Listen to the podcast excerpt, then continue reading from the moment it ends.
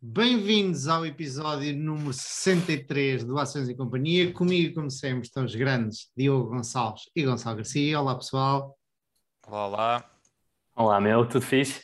Tudo fixe. Esta semana temos uma implosão das cripto, mais especificamente daquela Luna ou Terra, lá o que é aquilo. Vocês seguiram isso? Foi à Lua e voltou à Terra. Opa, acho que voltou aos confins da Terra. Acho que O, o Matt Levine é que escreveu um artigo sobre isso, muito giro. Então, eu não li, pá. Eu, eu des, dessubscrevi os e-mails do tipo, ahm, mas agora se calhar arrependo. O que é que ele contava? Opa, eu, eu- eu percebo, aquilo é giro, mas aquilo não, aquilo não, eu acho que não traz muitos benefícios para um investidor particular em ações. Mas em termos financeiros acho que é muito giro. E hum, ele basicamente estava a descrever todo o esquema, não é? Co- Como é que isto fu- funciona, não é? Em que tu crias ali duas, dois sistemas contabilísticos, não é? Eh, que no fundo aquilo até podia ser uma folha de Excel, é? uma moeda normal. Uh, um, de- um deles é livre, a única coisa que tens de fazer é, é- é conseguir vender o peixe, né? fazeres bom marketing, uh, e é livre, é o preço definido pela procura e, e oferta, que era a Luna, não é? Um, e depois criavas outra, que era, que no caso da Terra, que era gerida por um algoritmo? Um, que basicamente, consoante o preço da Luna, estava sempre ou a comprar Luna ou a vender. Um, uh, isto porque uh, a Terra estava uh, estava pegged, não é? Estava indexada à Luna e portanto se a Luna subisse muito e tu podias trocar uma pela outra, não é? Transacionar uma pela outra. Portanto, se a Luna subisse muito, eles compravam Luna e trocavam pela, pela Terra. E, e se fosse ao contrário, faziam o inverso. Um, e a ideia era manter sempre aquilo a um. Uh, depois, depois explica como é, qual é a falha. da- ele, ele basicamente uh, mostra tipo 15 pontos e depois diz são todos verda- completamente verdade, exceto um destes, que não é necessariamente verdade, e o que aconteceu foi exatamente a falha deste ponto. Qual é que era o ponto, lembras-te? Ah, por acaso não me lembro, mas tinha a ver com, com, com a atribuição do lá está, porque aquilo estava ah, indexado ao, ao valor da Luna, não é? Mas a Luna por si só é uma coisa que é? que é só marketing, aquilo, na verdade, é? Um sistema que se baseia em confiança, que não tem nenhum valor intrínseco. Ahm, e portanto, se esse valor, se as pessoas acharem que aquele valor vale zero, a outra que supostamente tem uma paridade pode ir por aí abaixo e desaparecer, e foi um bocado o que aconteceu. Não havia umas que tinham uma paridade ao dólar até? E até É, tinham, é isso. algo- até Sim, tinham ah, ah, obrigações do Tesouro americano a proteger ah, essa estabilidade, esse peg. Mas eu acho que a paridade ao dólar era feita através destas conversões. Hum. Ou seja, eles, eles geravam dinheiro assim e depois, eh, basicamente com uma arbitragem, e depois, ao fazer isso, conseguiam depois meter a moeda indexada ao dólar. Ainda vi uns rumores de um, da BlackRock e da Citadel de serem, serem quem está por trás da- desta caída. Não sei se vocês viram, mas era uma jogada interessante que, pelos vistos, não passou de rumores porque já vieram desmentir a história. Ahm, mas isto para dizer o quê? Eh, já não sei. Eu vi depois um, um tipo do YouTube a dizer que estas stablecoins, algorithmic stablecoins, já é para aí a décima, ou assim, que acabam sempre, parece que são perfeitas e que aquilo vai ser desta vez e acabam sempre por, por não resultar. Pá, e há montes de malta, no Reddit especialmente, a malta tipo, a ameaçar a suicídio e que perderam rios de dinheiro. Houve malta a dizer que meteram uma pipa de massa, tipo, meteram todo o seu dinheiro na Luna. eh, ou na Terra, já não sei, não entendo grande coisa disto, e, e ficaram sem dinheiro, e vários deles a dizer, pá, eh, aqui aprendi uma lição, e é tipo aquela que falámos no outro dia, que lição é que o Druckenmiller tinha, tinha levado da, da dot-com, da bolha dot-com, e os tipos a dizer que aprendi uma lição, não faça o que eu fiz, tipo, isto era... eh, eh, Mas, mas o, o, Drunken Miller diz que não aprendeu lição nenhuma. Pois é isso, não, o gajo disse, já sabia a lição, já sabia a lição, exatamente. Mas estes o que diziam era, pá, eu não devia ter posto 100% do meu dinheiro nesta moeda e tipo, falhei qualquer, toda e qualquer eh, estratégia de controle de risco, quando ter 100% do meu dinheiro nesta moeda e perdi tudo. E há vários, ga- vários gajos à rasca. Eu tenho vários amigos que investiram nisto e que já no início, quando começaram a investir nos Earth 2 e nessas histórias todas, começaram a dizer-me, e, eu, e é curioso porque eu sinto-me às vezes eu, eu já digo, pá, não, eu não entendo nada disso, portanto nem sequer me meto nisso. E a minha conversa fica por aqui, porque eu ao início começava a dizer, pá, não te metas nisso, porque e, quem me está a ouvir que, que seja uh, fã de cripto, depois vai-me crucificar, mas várias destas, estava-se mesmo, e dos NFTs, e tu estavas mesmo a ver que era tipo quando na, na bolha.com montes de empresas, mesmo no topo da bolha, começaram a, meter, a mudar o nome para qualquer coisa .com, pá, e as valorizações subiam, emitiam ações, e aquilo era uma festa, uh, sem, sem valer nada as empresas. E, e, é óbvio que muitas destas criptos são isso, opa, pessoas, até naquele encontro que falámos uma vez, Diogo, que tu foste aqui em Lisboa, de, da malta do Web3 e de NFTs e tal, estava uma miúda que me deu um, auto, um autógrafo, não, um autocolante, e o que é este autocolante? Com desenho. E lá ah, é o nosso NFT, só que em autocolante, e eu, ok, e para que é que serve o NFT? Ela depois ia criar o NFT para acederes à comunidade e tal, e aquilo, nada daquilo me fazia sentido. e, e, as conversas que tenho com esses amigos que vão metendo alguns trocos, eh, eles curiosamente todos dizem: não, isto é só dinheiro para brincar. Um, ao início era essa, pá, não te metes nisso, isso é, isso é uma estupidez, é uma especulação. Uh, e eles simplesmente começaram a olhar para mim como aí lá vem aquele gajo agora chato que me vem dizer que há aqui mal okay, a ganhar bomba. vezes 10. Exatamente. E depois deixei de fazer isso e agora o gajo lá está. Mas eu conheço muita gente que diz que é ah, isto é só dinheiro de brincar, mas eu não consigo perceber isso. Para mim todo dinheiro é sério, não, eu não tenho essa visão. Lá porque é uma porcentagem maior ou mais pequena do, do meu portfólio, é, todo ele é sério. Aquilo uma pessoa quando falha no, quando quebra os seus princípios né, né, com pouco dinheiro também é meio caminho para começar a, a quebrá-los com muito dinheiro. Yeah. Há, há, aquela história interessante do, do Buffett não, não, não, não fazer aquela aposta de 2 ou 3 dólares exatamente por causa disso, não é? É, é aquelas regras que se quebras uma vez, depois a disciplina é, pá, fica muito mais difícil de não fazeres uma terceira e uma quarta.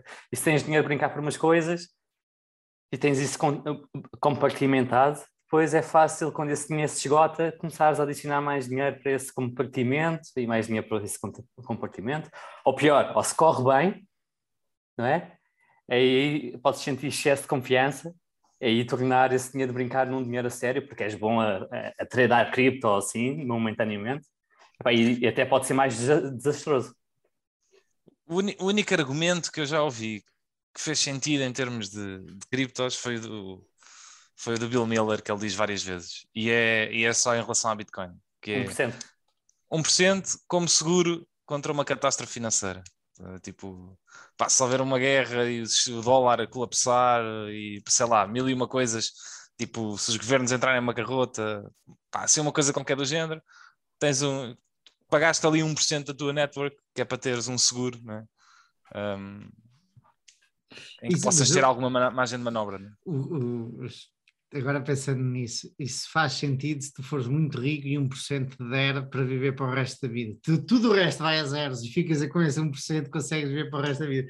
Mas se lá metes mil euros e aquilo se sei lá, é para 10 ou 20 mil euros, não dá para grande coisa, não é? Dá para sobreviver os tempos. Ah, sim, mas pode dar, pode dar, por exemplo, para fugir de países, não é? De, imagina, pá, isto é um caso extremo, mas se estiveres na Nigéria, se cá não tens dinheiro, mas consegues pagar alguém lá está em bitcoins para poder sair e a moeda nigeriana deixa, não tem valor nessa altura. Uma coisa assim do género. Uhum. Ou seja, é mesmo contra uma catástrofe. Mas pronto, é como teres uma barra de ouro contigo e, e se houver um problema, tu pegas na barra de ouro. No outro dia contaram uma história que é um tipo amigo de amigos que desde 2009 que todos os investimentos que faz é ouro físico que guarda em casa num cofre. Coitados, meu, então. Essa. não, tiveram, não tiveram muitos retornos. Não, é só uma pessoa, é só uma pessoa. Eh, eu acho que ele não, não liga muito ao, ao, ao, retorno que tem, mas depois há se, se, acontecer algum cataclismo ou algo catastrófico, há o pricing power ou earning power que tem ali, ou purchasing power, poder de compra que tem ali. Acho que não deve fazer contas ao, aos retornos intermédios. Isto, isto, agora depende um bocado da, da data, mas o, o, o, preço do ouro, por acaso, está, está, neste momento ao mesmo preço que estava em 2011, mais ou menos. Mas desde 2009 subiu para aí uns 30% ou 20%. Também depende muito do tipo de cataclismo que estamos a, a falar. Se for mesmo um a sério, ah, o que vai dar jeito é ter comida e trocar ouro por comida não há de haver muita gente que aceite num cataclismo a sério. O que dá jeito é uma quinta, não é? Pois, eu, eu li alguns, uma quinta com recursos, mas depois também tens que defender a quinta. Tens, tens que defender a quinta, sim. sim, sim. Ah, provavelmente num cataclismo a sério, armas vão ter muito mais valor do que ouro. É, porque é, é, o que te permite recuperar recursos, uhum. dependendo dos teus princípios. E, é tipo um jogo. Pelo menos permite defender melhor os recursos que consigas ter. Uhum. Um, e o ouro, eu, eu acho que é, é útil em, em, num, naqueles mais moderados, não é? Aqueles cataclismos que até agora temos vivido várias vezes ao longo de, dos séculos, mas, mas um a sério, a sério, ah, eu acho que eu ia para armas. Armas, um bunker, e latinhas de conserva. Era... então e que tal o Cres? Está, estás a sentir bem, não? Epá, eu não estou. Ah. Tô... O, Gonçalo, o Gonçalo está bem na vida, o Gonçalo aquilo está tudo impecável. não sei, eu, eu, eu, já disse várias vezes, se eu tivesse, em alturas, eu imagino que se eu tiver problema mais do que o mercado, sinta algum incómodo. Porque ler o mesmo ou menos, pá, não, não, a sério não, não aquece nem. nem ah, eu, pá, eu não conheço o portfólio todo, mas as posições que eu conheço estás minimamente tranquilo. Pelo menos em relação ao que é que está a passar aí em algumas Olha, então vamos aqui lançar um tema de discussão que, peraí, que vai bater ao teu, acho eu, Diogo, que é minimamente tranquilo, e eu acho que o que estás a dizer, acho, corrijo-me agora se, está, se, estou errado, é o preço da ação não está a descer tanto quanto as outras, é isso? Sim, sim, sim. Okay. É, epá, é, é, aquela história que eu estava a dizer outra vez, não é? Eu, eu, se o mundo não é, tiver 30%, um terço mais pobre, não é? E eu, eu só tiver 5%, se calhar vou-me sentir menos mal do que se estiver tudo a ficar mais rico e eu estiver a perder 10%, não é?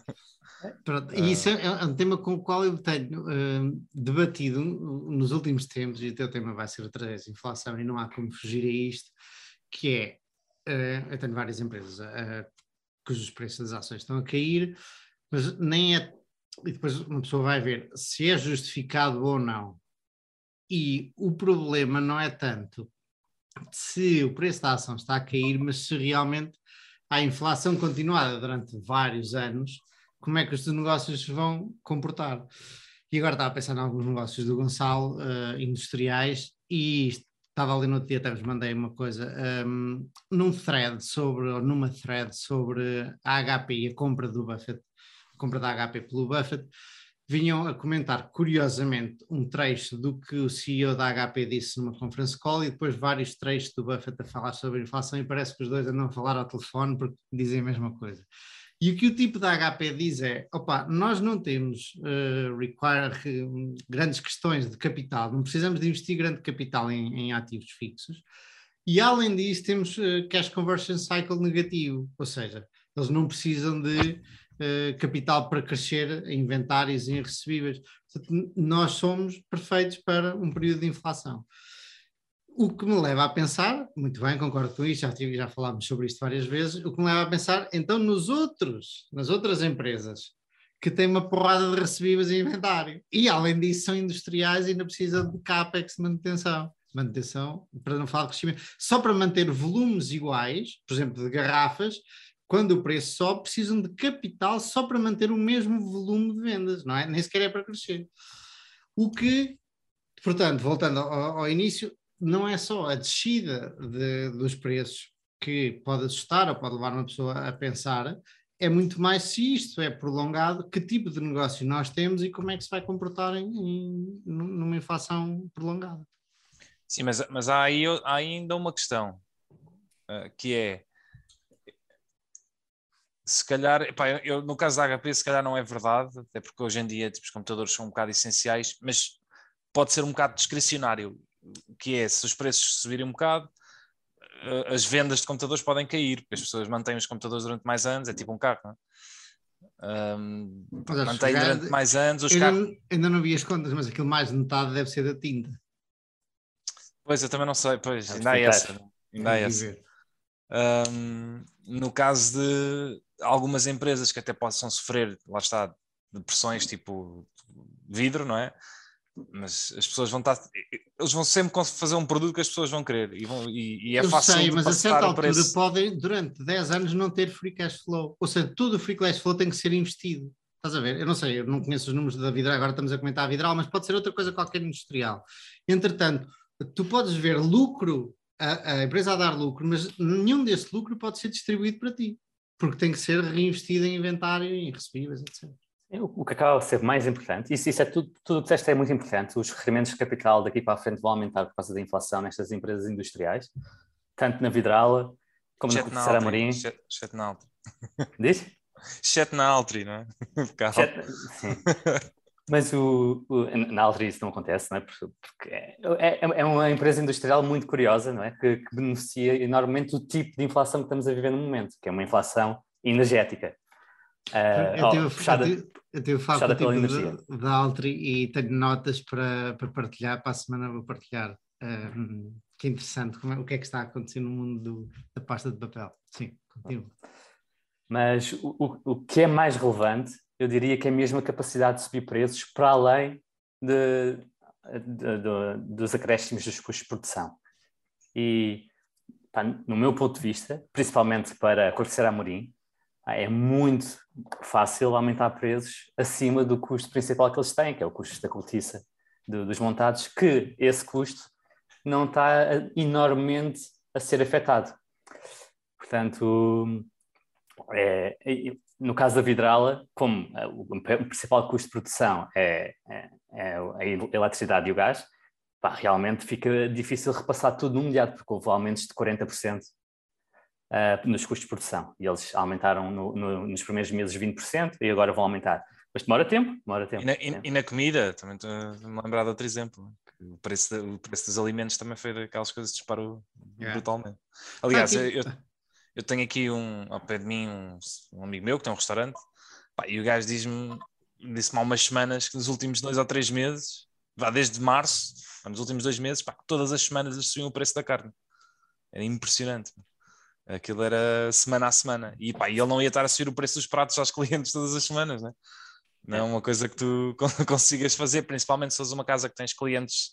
ah, está a faltar a palavra. Habituais. Sim, habituais, não é? Não vais, não vais estar a cobrar-lhes mais todas as semanas, senão começas a perder a clientela toda. Sim, mas o- os custos de, de produção da carne são é principalmente rações, que é principalmente cereais, que também dispararam. Também. Portanto, é, é tudo, está tudo, está tudo interligado. É uma, Que é uma bola cereais, fertilizantes que também dispararam, portanto, está, Sim. está tudo, está tudo ligadão. É tudo. Eu ia, mas, ia dizer mas ao mesmo tempo, não sei o que era. Sim, ao diz. mesmo tempo, no meu portfólio há, tem, tem algumas empresas que beneficiam enormemente deste clima de inflação. É? Uma posição grande seria o Banco Inter, é? com Inter. o aumento das taxas de juros, é, é, é- é relativamente óbvio que tem um impacto brutal. Não é? É que 1% no aumento das taxas de juros tem um impacto no na- o que seriam as vendas, que é net interest margin, eh, acima de 20%. Portanto, é uma sensibilidade às- às taxas de juros brutal para o upside. Depois, a- a Berkshire pá, é- é- tem, tem toda aquela montanha de float que paga zero. As, E- as segura- as seguradoras, por acaso, é um caso interessante. Ah, e eu. O caso da Berkshire, ela é beneficiada, mas a maior parte das seguradoras podem ser bastante prejudicadas a curto prazo, não é? Porque a maior parte das seguradoras têm muito. ah, muitos Muito treasuries, fi- né? Fixed income. yeah. Exatamente. Tá tudo- Pá, e le- levam uma detalhada. E- Então, neste ano, no início do ano, né? as, as yields já subiram tipo duas ou três vezes. É. Mas assim olha, levam levam uma talhada de mark to market, mas se não, se não, se não compraram nada que foi à, for à falência, depois recuperam esse mark to market. E o mais importante é que todo o float novo pode ser reinvestido a yields mais elevadas. Tu dizes que caso- recuperam à, à medida que vão recebendo os cupões, não Sim, é? que vão Sim. até à maturidade, sim. Não tem muito. Agora, no caso da Berkshire, é, é o melhor dos mundos, porque a maior parte, ou grande parte do float estava em treasuries de muito curta duração. Pá, portanto, aquilo não tem o impacto do aumento das taxas de juros no montante que está investido em treasuries é, é mínimo, não é? Que vai maturar em, em, em menos de um ano. Pá, e depois é em reinvestir isso tudo, a comprar ações próprias, a comprar equities. E, pá, é, é o melhor dos mundos que os mercados estejam a cair, até a própria Berkshire estar a cair, é bom porque o Buffett pode recomprar novamente. Eh, e, pá, e para um investidor, um investidor de longo prazo é, é o melhor dos mundos. Pelo menos do meu ponto de vista. Na verdade, posso dizer todas as empresas que são free cash flow positivas, não é? Que é, é o melhor é que a ação caia 90%. Não, mas, mas, sim, mas principalmente se tiveres confiança que, que a gestão vai recuperar. Eu não diria que isso é verdade, por exemplo, para uma logista em que pá, eles não vão recuperar ações e não. Portanto, e eu também não adoro o um negócio e por um preço certo venderia. É. Portanto, eles, eles não vão comprar, mas, mas eu, também devido que a logista que possa cair 90%, né? porque senão tinhas um dividend yield de 30 100, ou 40. 100, não, não, de 100, né? Sim. Se 90 fica quase de 100, sim, sim. Não, o dividendo faz ancoragem, obviamente. Um, mas, mas seria preferível se dobrasse e o dividend yield viesse para 5%, pá, eu, vendi, eu vendia. Logista. Não é, não é daqueles negócios que eu quero ter para sempre. Um, e foi e comprei eu ainda com uma mentalidade de que tenho vindo a alterar um bocadinho, que era, era claramente uh, comprar algo que tivesse uma qualidade razoável e a múltiplos muito baixos. É? Sim, sim, até, até, porque lá está, aí perdia o se, se aquilo desse um dividendo de 5%, mesmo a crescer, pá, aquilo não cresce muito, mas mesmo a crescer 3 ou 4% ou 5 ao ano, pá, no, no melhor das hipóteses tens 10% ao ano. É. Portanto, com inflações de 4 ou 5, pá, não, é, não, não é claramente muito apelativo. Eu quero alertar-vos que a GoPro está a um pé de 2. Ok? Só para, só para saberem. Mas é esse, pé, esse pé é, vai manter durante mais de dois anos? Ou? Opa, não mas mesmo que caia para metade, é um pé de 4. É? Eu, eu, eu, eu, tenho uma empresa da indústria, eu tenho três, na verdade, da indústria da cannabis, mas tem uma que neste momento está. Eles, eles não vão fazer este ano, mas deve estar para aí um PER 3 este ano.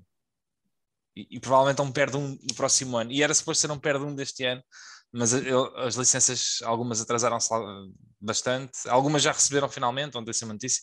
Há outra de, ligada à New Jersey que ainda não tem a licença, estão-se a atrasar. Mas há muitas, muita coisa aí da indústria da cannabis, tipo, como perde uma.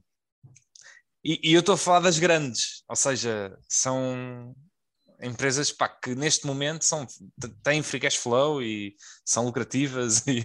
Então, o que é que eles vão fazer esse free cash flow? Epá, não faço ideia. é assim, e podem, eventualmente podem dividir, podem entregar. No caso, da, no, é. no, no, no, caso daquela que eu tenho, pá, eles anunciaram um plano de recompra, mas é, é, é para aí 5% da, do market cap e não sei se o fazem todo. Uh... Mas essa acaba por ser uma questão importante, não é? Tu estás a comprar uma coisa com um PER de um, mas o, o, não quer dizer que recuperes o teu investimento no ano. Não, não, não. não, não. E isso é um bom segue para o meu tema. Primeiro, quais são os vossos temas? Diogo. Olha, eu, eu trago uma coisinha bem simples que podemos deixar para o final, que é, é uma tabela de, de, que analisou os múltiplos de mercados quando, da última vez que, que as yields do Treasury americano há 10 anos estavam a 3%, e para empresas de qualidade, que os negócios são relativamente semelhantes ao longo do tempo, não tem nenhum problema específico, mas pronto, os múltiplos na altura eram bem inferiores aos de agora e estamos outra vez com as taxas de juros ao mesmo nível e só para falarmos um bocadinho sobre isso. E o teu tema, Diogo? Eu venho, é, são coisas soltas, mas eu venho falar outra vez de inflação, que já temos também a falar um bocadinho. E o meu tema é um, um, pequenino estudo sobre o Harry Singleton, ou Henry Singleton, Henry Singleton, um, que foi um dos eight outsiders do livro Outsiders, e de acordo com o Sr. Warren Buffett e o Sr. Charlie Munger, o melhor empresário dos Estados Unidos de sempre e melhor alocador de capital de sempre dos Estados Unidos. Mas antes, vamos ao nosso disclaimer. E o público aplaude! Nunca sei se é suposto aplaudir ou não. É sempre. não baseio qualquer decisão de investimento no conteúdo deste vídeo. Não estamos registados como analistas ou consultores de investimento em nenhum país ou entidade oficial. A informação prestada neste vídeo é de caráter geral e informativo e não constitui aconselhamento financeiro.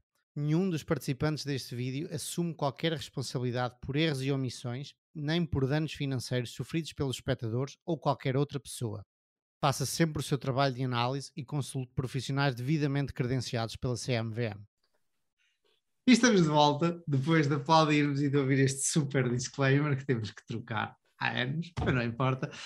Vamos aqui, então eu vou partilhar aqui a minha tela. Vamos falar sobre o senhor Henry Singleton. Antes de partilhar a tela, vamos fazer aqui assim uma pequena, uma brief introduction de quem era o senhor Henry Singleton. Henry Singleton. Ele fundou, ele era, na verdade, engenheiro eletrotécnico e fundou a é Teledyne.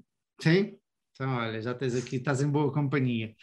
Um, fundou a Teledyne, que era uma empresa que se tornou um conglomerado, tinha desde empresas de, ligadas à defesa nos Estados Unidos, uh, empresas de software, tecnologia, empresas de óleo, de óleo de petróleo, uh, offshore drillings, depois também se aventurou nas seguradoras, portanto tinha uma quantidade de coisas um, chamava-se Teledyne, e de acordo com, agora, agora vou-vos dizer os retornos que um, um, acionista teria, ao longo de 25 anos o retorno analisado era de 18%, mas depois há aqui outras pessoas que dizem que ao longo de 35 anos o retorno analisado era de 23%.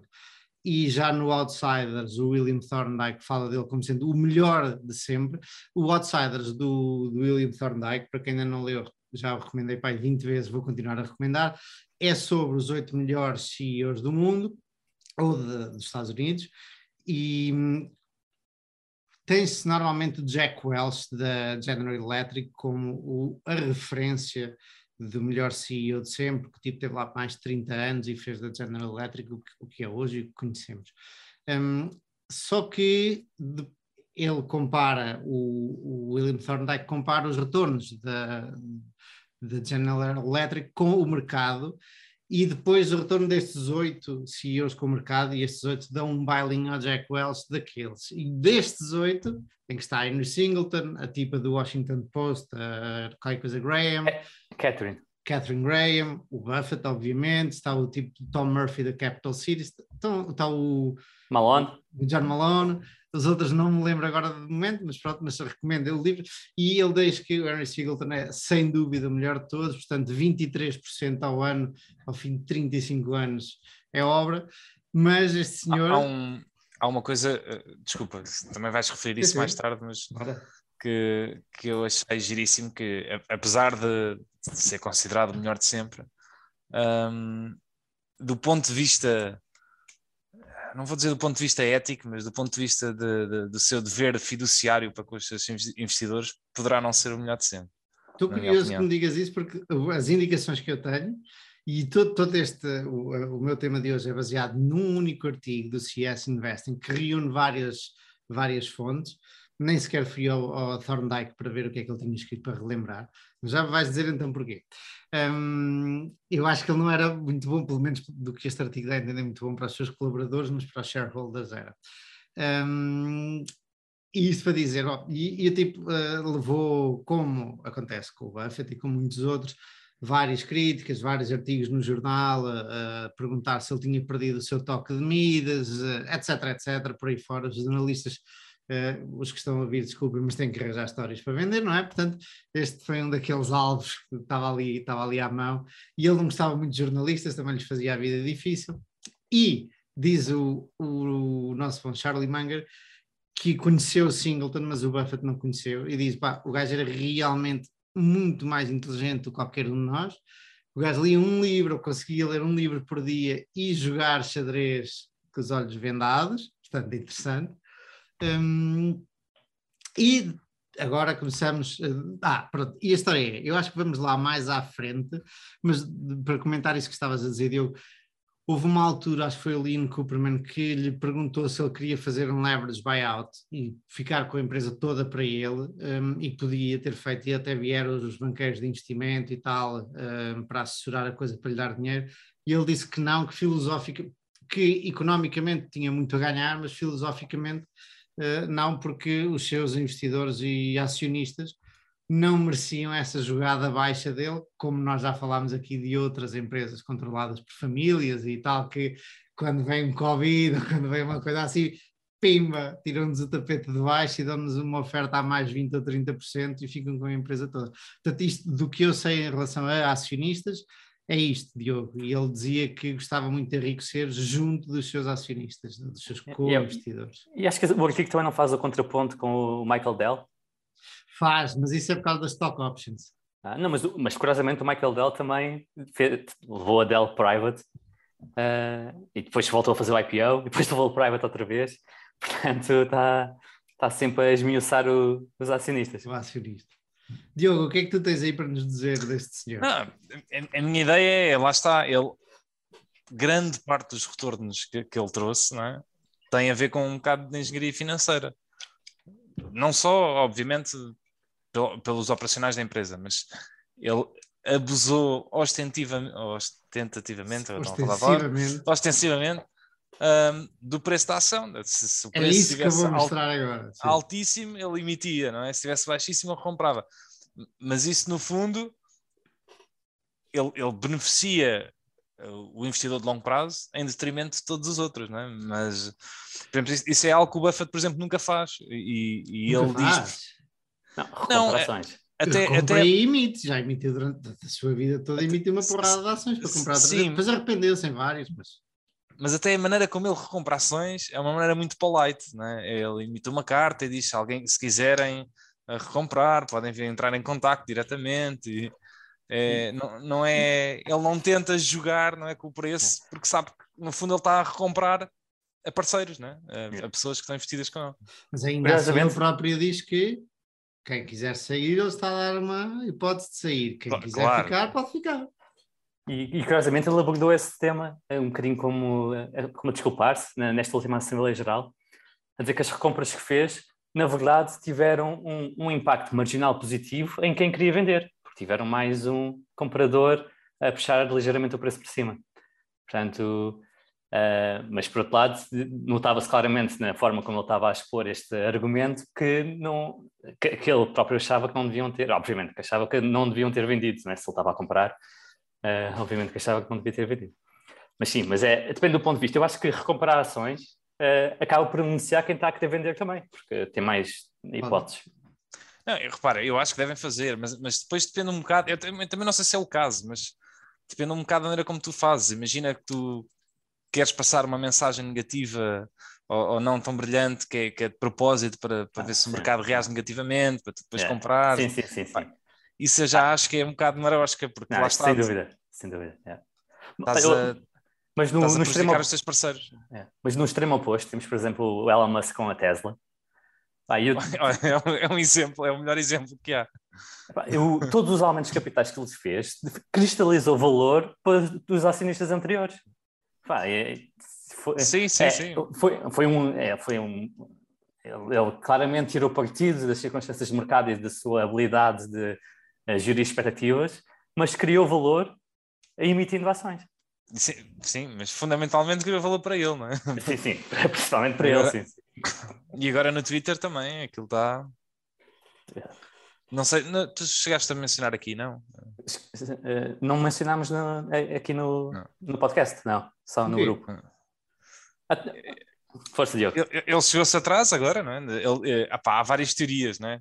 Aliás, houve muita gente que logo ao início, quando ele estava a tentar comprar, disseram logo: é pá, vocês têm a certeza que querem, quem está a fazer uh, arbitragem, uh, pá, devido muito que tenham, uh, conheçam a personagem e que saibam que a montanha russa que é estar, estar envolvido com este, com este homem. E é um bocado verdade. E ele hoje chegou-se atrás outra vez na, na, na compra. E porquê? Disse que, disse que a compra está suspensa. O argumento que ele diz, pá, é um argumento que não, não pega a ninguém. É, ele está à espera de confirmação de que as contas fake, os bots do Twitter, sejam menos de 5% dos, dos, usuários. Hum. Como, se, como se ele não soubesse, aliás, ele ainda há uns tempos está a mandar tweets a dizer vamos acabar com os bots e, e é, é, é, claramente que isso é uma, uma justificação para ter, para ter um argumento para, por exemplo, não pagar a break fee.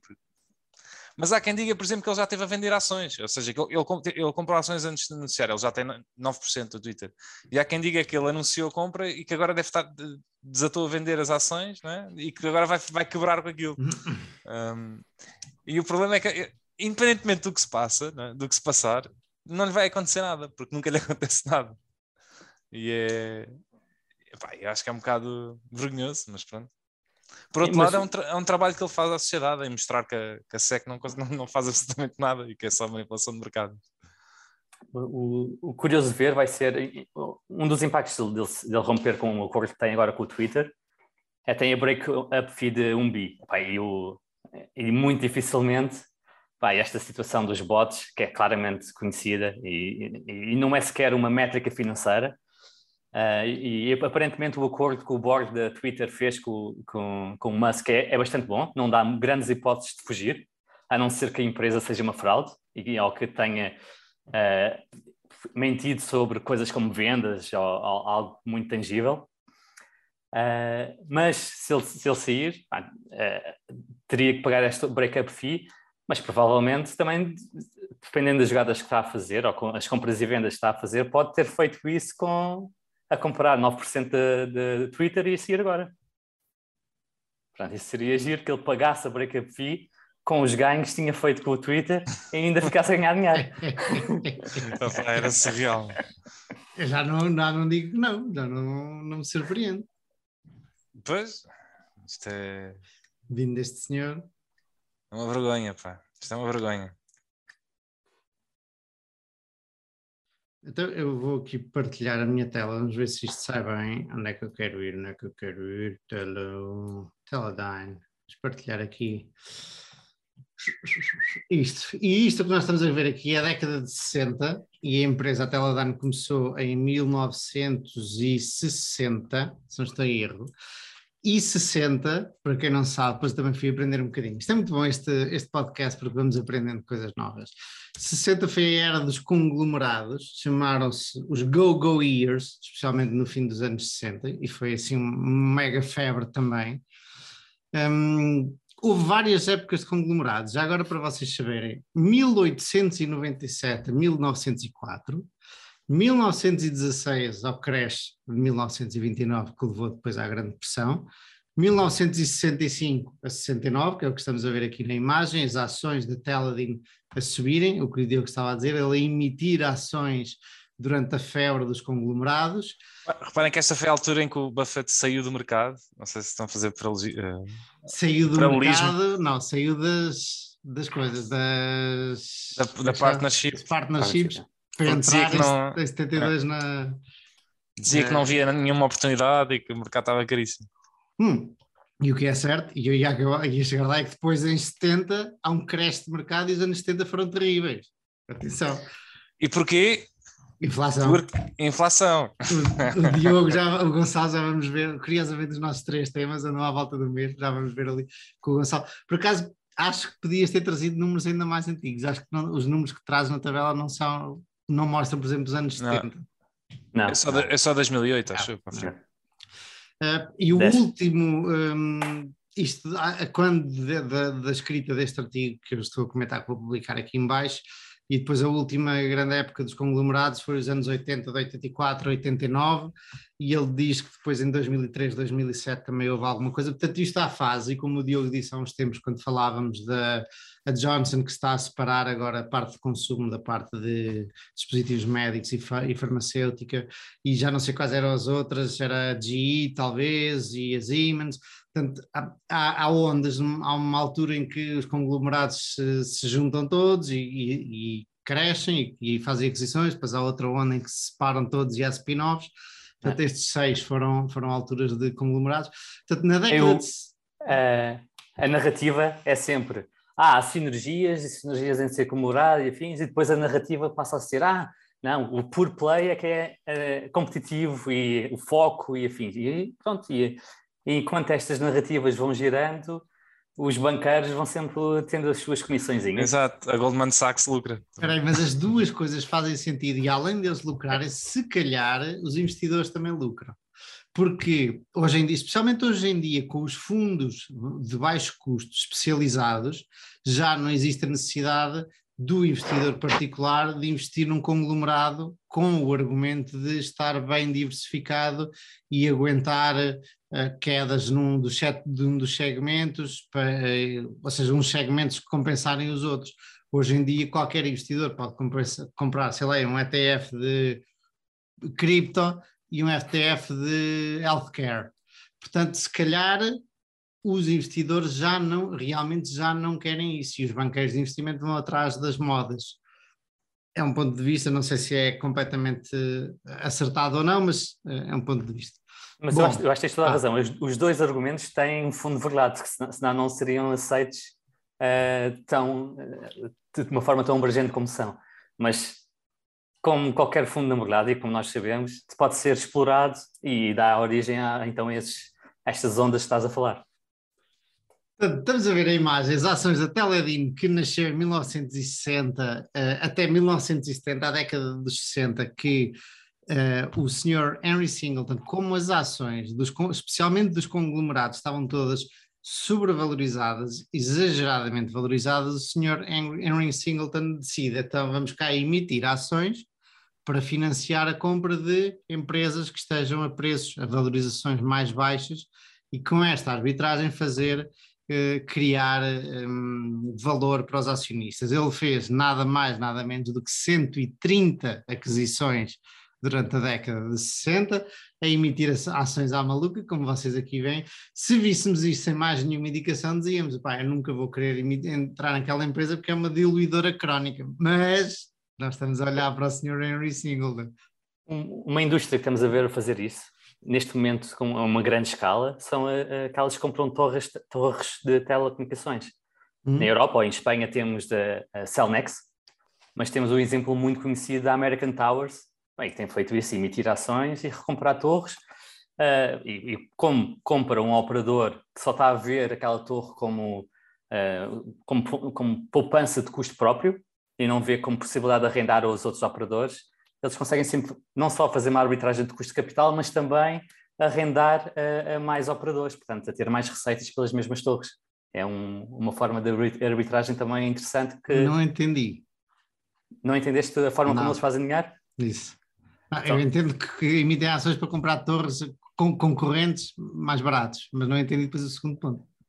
Então, eles, eles emitem ações, têm capital e depois compram torres aos, aos uh, operadores de telecomunicações, que normalmente uh, definem o preço de, de melhor, a, a, forma como eles avaliam as suas torres é a poupança de custos que a torre lhe permite, ou seja, a renda que teriam de pagar caso a vendessem. Pronto, então é, é como, uh, imagina, nós temos aqui uma torre em Lisboa e essa torre, se tivesse cá a alugar, tinha de pagar 100 euros por mês. Ah, ok. Uhum. Certo. Então, quando vem alguém pedir para comprar a torre, eles, se, se alguém oferecer, imagina, 100, 100 euros por mês dá um, um, 1.200 euros por ano, portanto, se alguém oferecesse 10 vezes isto, portanto, uhum. 12 mil euros, uh, ele já está, 10 vezes é parece ser um, um preço fixe, vende. Ah, o que, o, do outro lado, do lado do comprador, uma American Towers, pá, ele, não, ele sabe que não vai ganhar só aqueles 100 euros por mês, não vai ganhar só os 1.200 euros por ano. Uh, vai, ganhar, vai poder também ganhar se uh, arrendar a outro operador. Portanto, pode dizer à, à Vodafone ou à, à, à no, ao novo que está a entrar em Portugal: olha, não precisas de ter outra torre, temos aqui esta que compramos e posso-te arrendar a ti também. E pronto, e para também, dos... ao mesmo tempo, é o que diz a dois operadores? Ao mesmo tempo, sim, sim. Porque, ah. porque a torre tem capacidade para mais do que um... Então, e porquê é que os primeiros não faziam isso? a nós, porquê é que não tinha feito isso?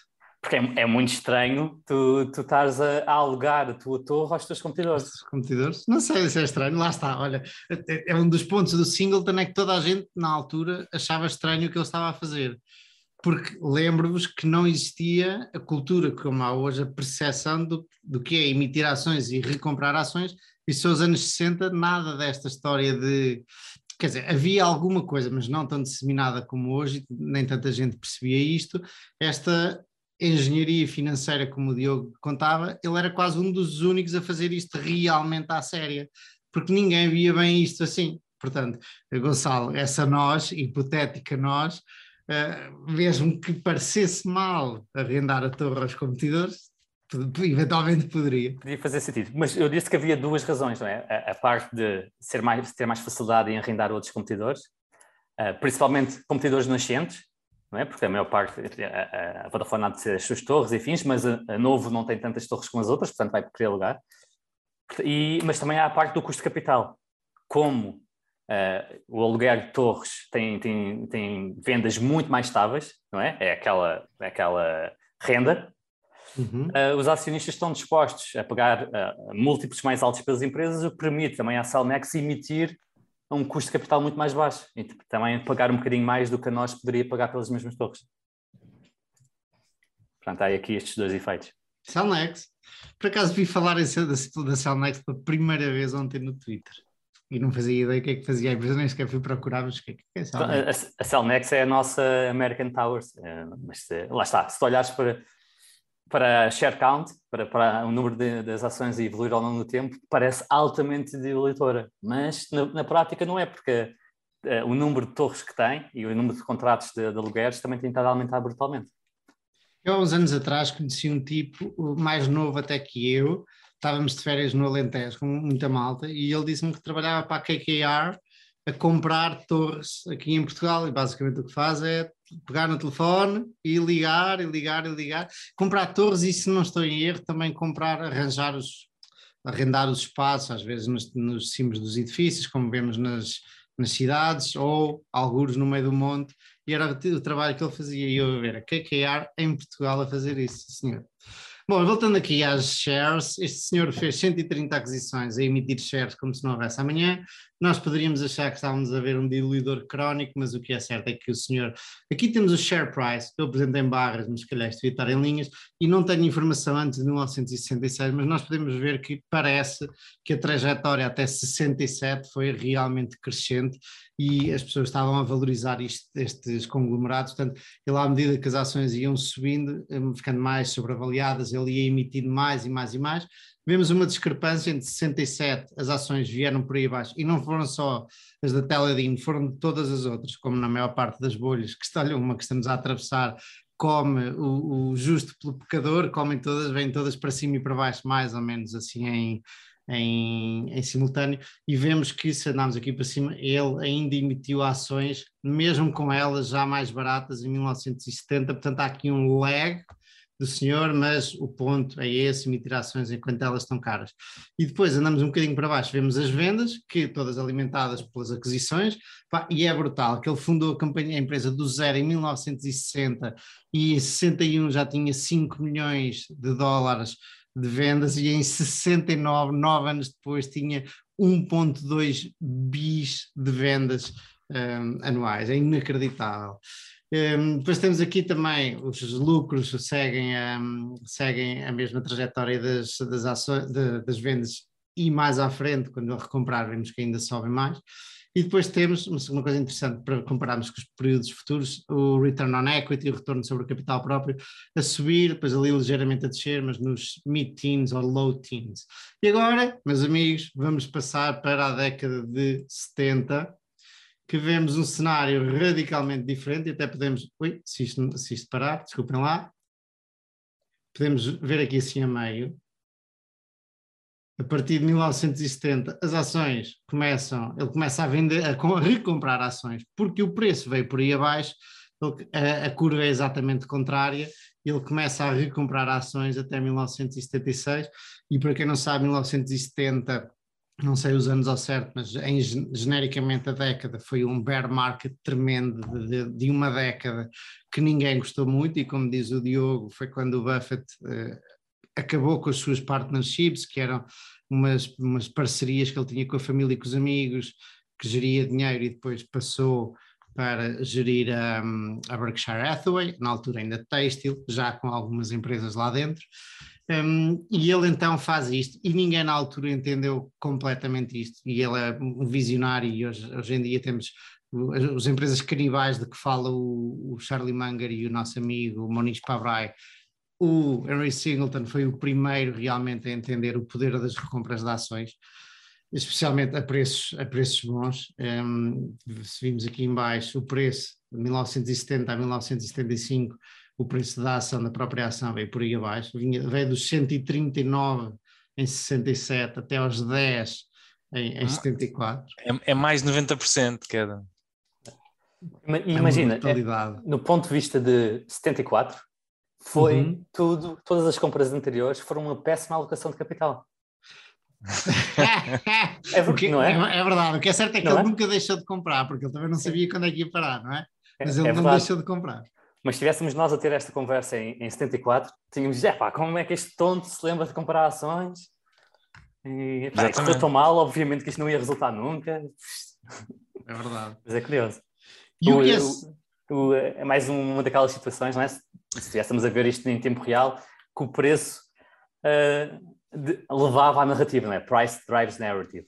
E, e, acho impressionante, existe muitas vezes aquela história do epá, se, se uma ação cair 90%, porque não é, não é, é, também faz compounding para o lado negativo, não é? Se cair 50% tem, tem que dobrar, não é? Se cair 66% tem que triplicar, ou quadriplicar. É. Pá, e há muito essa aquela nuance, pá, se cair 90% esquece, mano, já nunca mais vais voltar a ter o teu dinheiro. Então, tipo, e há várias, há, há, muitas empresas, aliás, tipo, e está aqui um exemplo, pá, que aquilo cai mais de 90% e tu consegues fazer imenso dinheiro à mesma. Olha ali de 74 para 79, vai dos 10, isto para quem não nos está a ver, porque há malta a ouvir-nos no Spotify.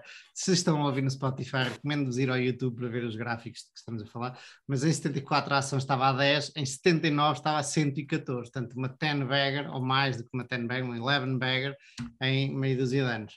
Um, isto para ilustrar o quê? Deixem-me só ver aqui as minhas notinhas, tenho aqui algumas coisas interessantes. De 72 curiosamente, 72 a 84, ele recomprou ações oito vezes, mesmo que depois, pelos vistos, com o preço a subir. Não tenho a certeza.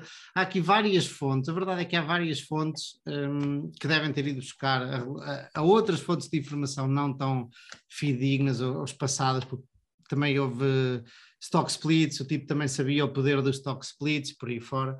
Um, o que é certo é que ele, nos, nos, anos 70, deixa de se focar nas recompras de ações e nas emissões, aliás, nas emissões de ações e passa a focar-se na qualidade operacional das empresas todas que tinha ganho.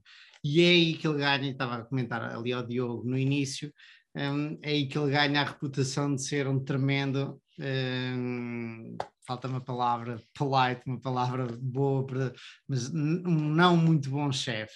E todas as, isto vê-se hoje em dia, mas todas as, os gastos acima de 5 mil dólares, das empresas todas, atenção que ele tinha comprado 130 empresas, todos os gastos acima de 5 mil dólares tinham de ser justificados, ele tinha que dar assinatura. E ali até o mais ínfimo pormenor, e dizem que o tipo era um micromanagement. Diogo, tens o teu microfone desligado, uh, em mute nem estava a dizer nada, estava só a dizer, não vejo porque é que isso seja assim um. Primeiro, há, há, que ver, há que ver que 5 mil dólares, não sei se está ajustado a inflação, mas 5 mil dólares na, na, altura eram bastante mais do que 5 mil euros hoje, não uh, Pronto, mas e, não... isto era um conglomerado, tipo, estava tudo lá muito longe e o tipo de repente diz: Não, eu quero saber de tudo, quero ir atrás de tudo. Um, é, isso... é muito curioso que o Buffett tenha dito que ele, que ele foi ótimo gestor, ou, eh, claramente ele foi ótimo alocador de capital, uh, mas em termos de gestão é, é o contra-oposto do Buffett. Não é bem assim, eu já te explico porquê. Ok. Ele... O Buffett não faz micromanagement. Este também não faz. E o que a não ser na alocação de capital. Pronto, e o que, e o que diziam os, os empregados e trabalhadores dele era que ele não queria saber de ninguém desde que os números continuassem a chegar, ok? quando alguma coisa dava a geneira, ele ia lá e despedia toda a gente e muitas vezes fechava as operações, nem sequer vendia aquelas operações, o segmento fechava, não sei muito bem porquê, fechava e de repente desaparecia, sei lá eu, uh, o negócio de higiene, desaparecia, ele fechava, não vendia sequer. Mas quando dava a geneira era quando ele ia realmente fazer micromanaging, porque até lá ele só queria receber o dinheirinho. Pronto, e foi acusado, entre muitas coisas, de ser um, de não investir tanto em R&D como a concorrência, uh, de ser demasiado unhas de fome um, em relação aos gastos da empresa. Mas sim, mas há, há, dois pontos, pelo menos do que eu leio, é que ele era, desde que as coisas funcionassem, ele não chateava ninguém, quando as coisas não funcionassem, um, ele ia chatear. E isto para há bocado mostrei-vos aqui um, o, ah, as vendas nos 70, sem aquisições, se andamos aqui para o lado, vemos que isto é muito mais exponencial, não é? Vem dos 5 para os 1,2 uh, bilhões e depois uh, as vendas continuam a subir, mas de uma maneira muito mais estável na década de 70. E depois, interessante, o retorno sobre o capital aumenta, apesar de estar numa escala diferente aqui. Aqui o máximo na década de 60 era de 14%, e chegou quase aos 30 no fim de 1979, porque realmente ele dedicou-se durante a década de 70, em vez de comprar empresas, em pôr as operações dele ao fininho e obviamente a gastar muito menos do que a concorrência em, em RD e por aí fora. E a empresa ainda hoje é pública e está em bolsa. E a empresa ainda hoje é pública e está em bolsa. E tem, e tem retornos que nunca mais acabam, por isso. Ele saiu nos, vamos para a década de 80, depois a década de 80 já não tem tanto interesse, pá, e eu não tenho a certeza se este gráfico que tenho aqui está certo. Uh, isto soa-me estranho, está assim este gráfico das ações. Uh, mais uma vez, as fontes se calhar não são as melhores. Sim, pode, um, pode, pode, haver um stock split que não foi ajustado aí, não é? É, exatamente, exatamente. É 81, 84. Um, o share price continuou a subir e as vendas parece que estagnaram por aqui. Ele saiu ali no fim dos anos 80, acho que foi 89, se não estou em erro. Uh, já agora deixem-me confirmar, porque eu tenho isso, só para confirmar. Uh, foi 96, na verdade. E no fim a empresa já estava um bocadinho tremida, porque já havia, ele realmente tinha subinvestido e a concorrência estava bem melhor do que ele nos vários setores em que estava e houve ali vários processos e o tipo no fim já estava assim sem muito gás e os processos não, não epá, começou a, a coisa a não correr assim tão tu, bem. Tu disse está tremida, mas de, de 99 aos dias de hoje é uma 40 Weger. Portanto, alguma coisa continua a funcionar. Foi uma fase, foi uma fase, pelo menos pelo que eu li por aqui, tipo, nos últimos dias ou nos últimos anos um, de, em que ele estava lá na empresa, depois não, não, não sei o que é que aconteceu à empresa, houve vários problemas, um, de, especialmente de tribunais e de queixas e por aí fora. Mas se vis aqui a década de 80, as vendas estiveram quietinhas, Uh, já agora de saber os lucros, os lucros, olha, também andaram para cima e para baixo e não foram lá de nenhum na década de 80 que curiosamente foi um bull market depois da década de 70 e realmente o preço da ação subiu, aparece aqui, depende do, do período que considerarmos, um, não, não foi assim muito benéfica para um, a Teledyne. E isto, para terminar, este senhor foi, nós agora olhamos para emissão de ações e recompra de ações e estas um, ferramentas todas que os CEOs têm e, e as Board of Directors têm para alocar capital, nós vemos isto como relativamente óbvio e normal nesta altura, eh, e especialmente olhar para a frente quando ainda ninguém o tinha feito, fazê-lo desta forma realmente completamente oposta ao que muita gente achava que ele devia ter feito. Um, foi, foi único. Ah, já agora só para comentar, ele que em 76, no fim do bear market, um, alguns por aqui, que até o preço começa a subir, estava toda a gente a comprar obrigações, a darem 10% e tal, e ele disse: Não, agora é comprar ações. E no fim do bear market, ele começa a comprar ações não da própria empresa, mas de uma porrada de empresas diferentes. E depois acho que a coisa lhe corre muito bem. Eu estava a tentar encontrar o nome das empresas, já não sei, mas começa a comprar empresas e queixavam-se nos vários artigos de opinião que havia que ele estava a usar os cash flows da Teledim e a não um, investir suficientemente até lá dentro para jogar à bolsa. O que é interessante que esse senhor tinha duas décadas, 20 anos de ser dos melhores de sempre, se não o melhor, e os jornalistas diziam que ele andava a jogar à bolsa. Interessante, fica aqui food for Isto do ponto de vista de, de 75. Isto em 76, na verdade. 75, 76. Sim, mas, mas, mas, mas, foi em 80 e tal que saiu este artigo que eu estou a comentar. Ah, ok, ok, ok. Até o ponto de vista do, do, do jornalista era de 86. De 82, 82. 82. E pronto, chegámos ao fim do meu tema.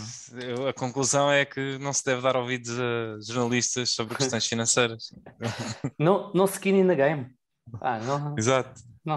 Ah, ainda bem que me lembras que eu não tinha escrito essa. Ainda por mais, esse senhor não vendeu uma única ação durante todo este tempo, com ela a ir 90% para baixo, não sei quanto é que foi para baixo. Uh, nunca vendeu e depois, uh, com a recompra de ações, acabou por ficar com 13 ou 14% da empresa. Nós temos muitas agora aí que já caíram mais de 90%. Eu acho que se eu fizesse um basket sem olhar para nada, só uhum. dessas empresas. Do Vale Deep? De, mas que dessas que já caíram 90%, uh, ah, ainda me safava.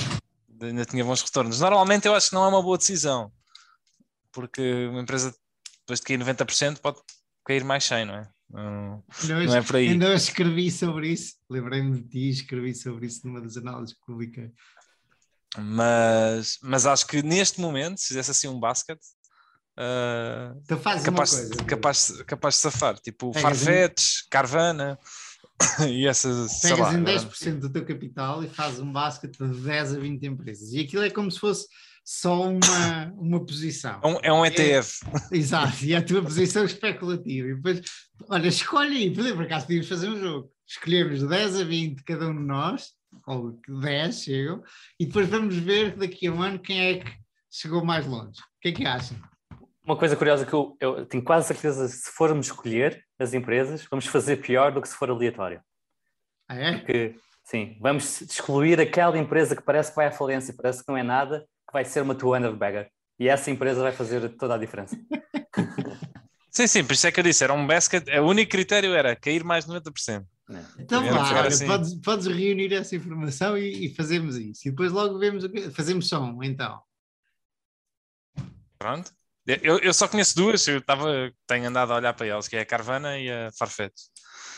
Uh, mas há mais, tipo a Wix não, foi, não caiu 90, mas já caiu 80. Podemos fazer mudar, mudar o limite e ser 80. É, tu é que mandas. Mas não é a mesma coisa, não é a mesma coisa.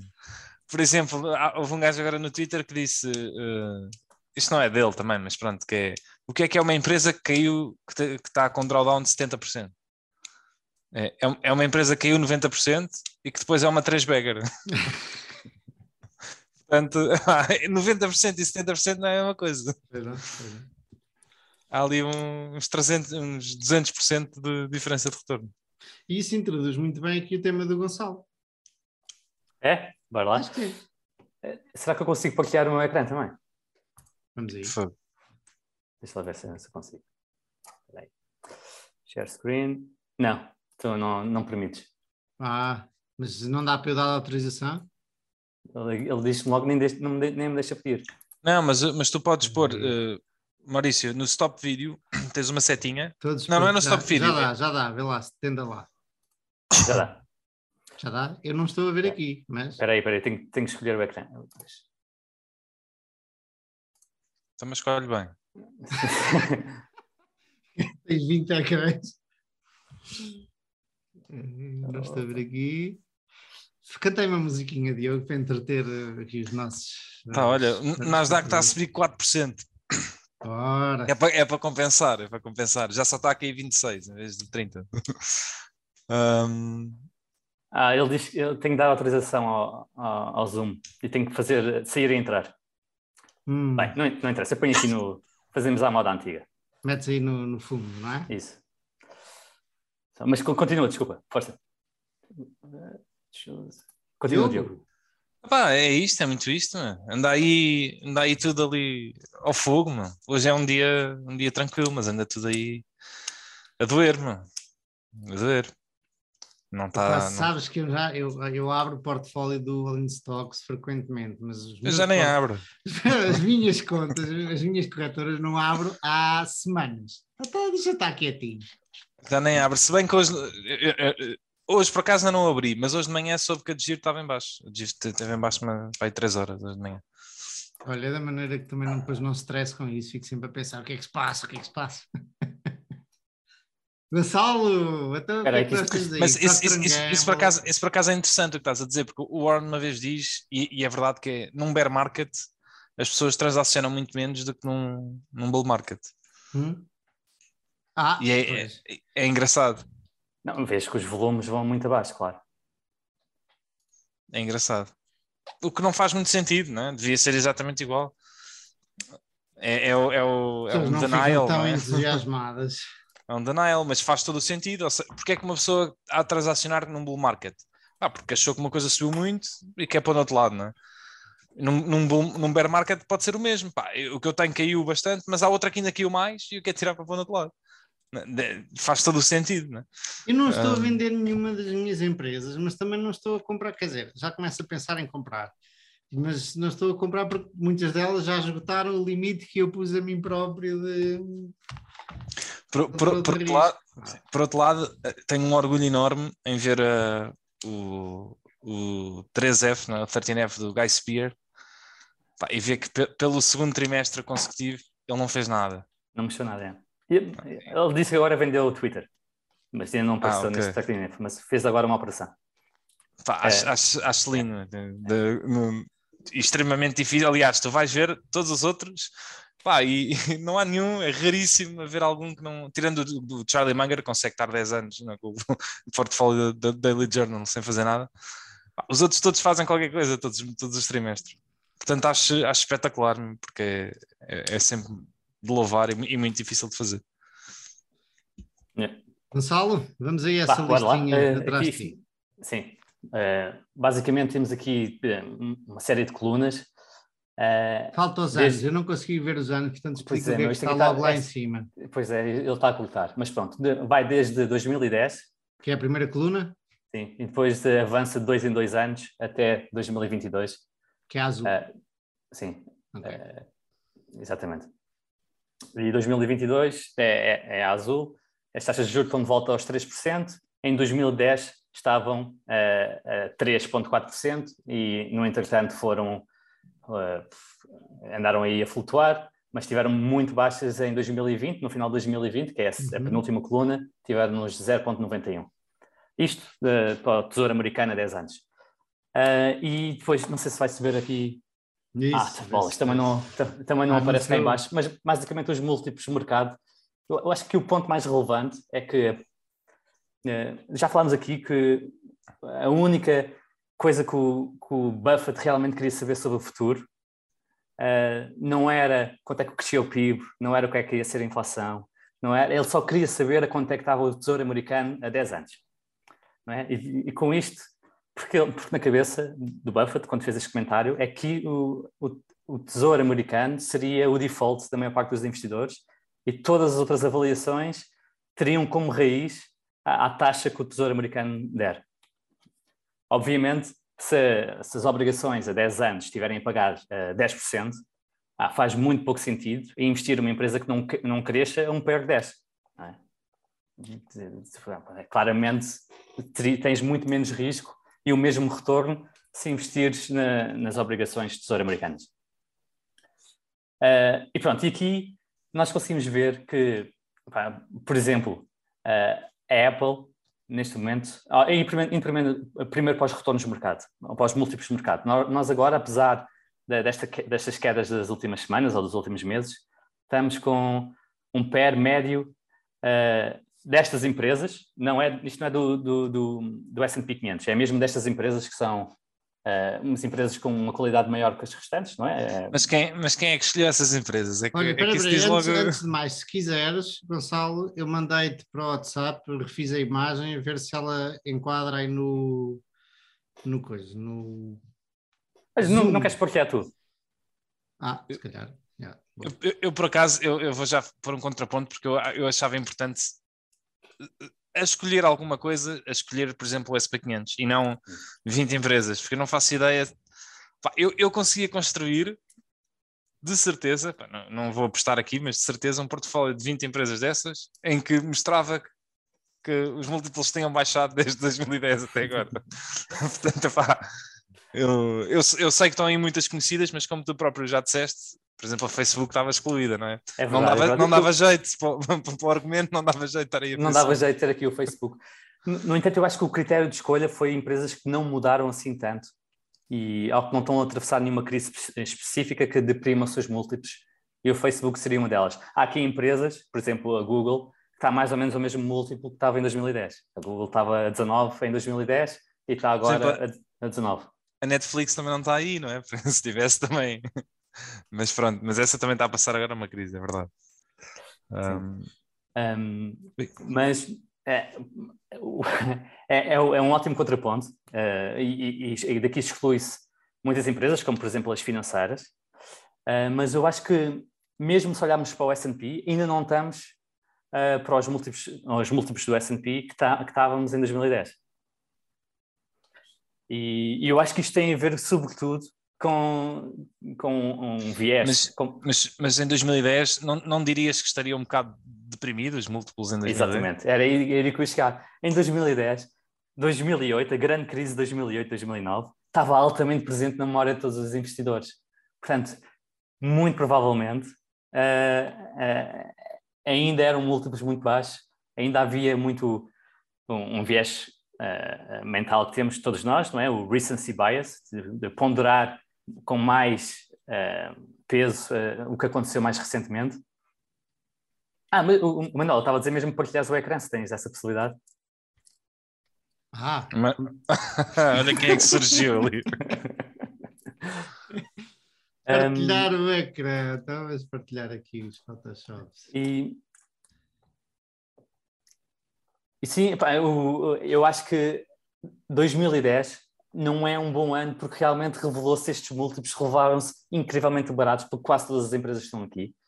Uh, uh, Podia-se ter pago muito mais por, com, por todas estas empresas aqui de qualidade e, e ter, ter tido ótimos retornos. Aliás, olhando agora para aí, por exemplo, pagar 11, um per de 11 pela Microsoft em 2010, não é? é. Era, Vocês era um... estão a conseguir ver a minha imagem? Perfeitamente. Excepto as últimas linhas. Para no, no hub. Okay. Yeah. Foste, foste a Photoshop? Não, isso é. Photoshop. É defeito de artista, de arquiteto ainda. um, sim, eu, eu acho que é, é, é perigoso uh, comparar estes múltiplos com, com a última vez que tivemos a 3%, que foi em 2010, exatamente porque está muito próximo da crise financeira e, epá, e 2010 ter sido uma excelente, fenomenal altura para estar completamente investido. Uh, das melhores de sempre, não é? Melhor do que isto só mesmo, oh, pelo menos nas últimas décadas, só mesmo no auge da crise de 2008, 2009. Coca-Cola, pois, lá está. Não, eu, consigo fazer, eu consigo fazer uma lista de qualidade, só em, pegando agora em algumas que eu sei que caíram bastante, nestes setores. Por exemplo, em vez de estar ali a Coca-Cola e a McDonald's, eu podia pôr ali a Starbucks e a Domino's. E as duas estão, já caíram 40% a 50% este ano. As duas, a Domino's acho que não, nenhum problema, na verdade. Um, mas a Starbucks porque está com dois problemas, um problema de sindicatos nos Estados Unidos e outro problema na China, porque a China está em lockdown e, e é um dos grandes mercados da Starbucks. Um, mas é um exemplo, podia pegar na Starbucks e na Domino's e substituir pela McDonald's okay. e Coca-Cola. É? Mas o meu, o meu, primeiro contraponto é que, uh, uh, de, pelo menos, não tenho nenhum conhecimento que qualquer destas empresas esteja a atravessar um problema momentâneo que reflita o seu valor. Uh, mas pegando na, na Dominance, eu teria quase a certeza que os múltiplos de 2010, mesmo assim, são inferiores ao que são agora. Mas teria, teria de confirmar, vou confirmar no chão. Mas depois também há outra coisa que nós não estamos a ver, é que se calhar justificava-se que fossem mais altos até do que estão agora. É? Porque era mais pequena pois. a empresa, não é? Olha, olha a Dominance estava a 10 vezes, um pé de 10 vezes em 2010. Ok, agora está a 20 e tal, 26, 27. E agora está a 24. 24. Portanto, sim, exatamente, e é uma empresa que escolheste agora ao acaso. Uh, e, pá, mas a questão é que pá, nesta, nessa altura, nos últimos 10 anos, eh, isto deu um. Deixa eu ver aqui. Deu, deu um retorno de 27% ao ano. Portanto, o PER 10 para esta empresa era, era completamente desmedido não é? Assim como se revelou desmedido para outras empresas de qualidade que possas escolher eh, ao acaso e que não, te, não estejam a atravessar problemas específicos hoje. Se bem que esta, esta ressalva, não de estar a atravessar problemas específicos hoje, excluis logo o universo que influencia muito a amostra que vais apresentar e influencia muito o ponto, sem dúvida. É, é, um, é um bom contraponto também. Sim, eu acho que faria mais sentido, lá está, apresentar do SP500. Uh, e nesse aspecto, pá, eu nunca encontro nada de jeito sobre tipo, quão caro ou barato está o.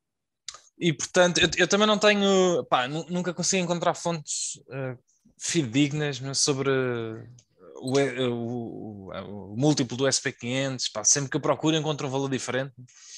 Uh, mas acho que faria mais sentido, em vez de selecionar um grupo, fazer sempre com, pá, com, com o mercado mais abrangente.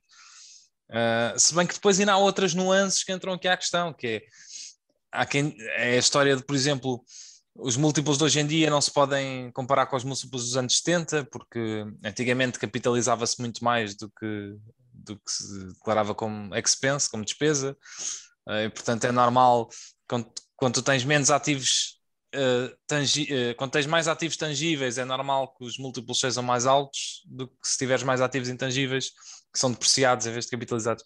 Mas há assim uma data de nuances que, que é difícil comparar épocas. Uh, mas depois também não sei se isto já é um bias para justificar preços mais altos. Um, dá, dá para os dois lados o argumento. É verdade, e também há todo, toda a questão de, da forma como, como ajustas, não é? Porque o S&P não é exatamente igual ao que estava na, antigamente. Uh, pois, como é que tu... Os é setores, é que... exatamente. Tens, outros, tens setores que não existiam Sim. antes e que agora existem. Exatamente, e, e, como é que, e como é que calculas o PER do S&P? Não é? é, é somas o lucro de todas as empresas e depois somas o mercado, a captação de bolsista de todas as empresas e divides um pelo outro, ou se fazes realmente uma média ponderada de acordo com a sua capitalização bolsista. Não é?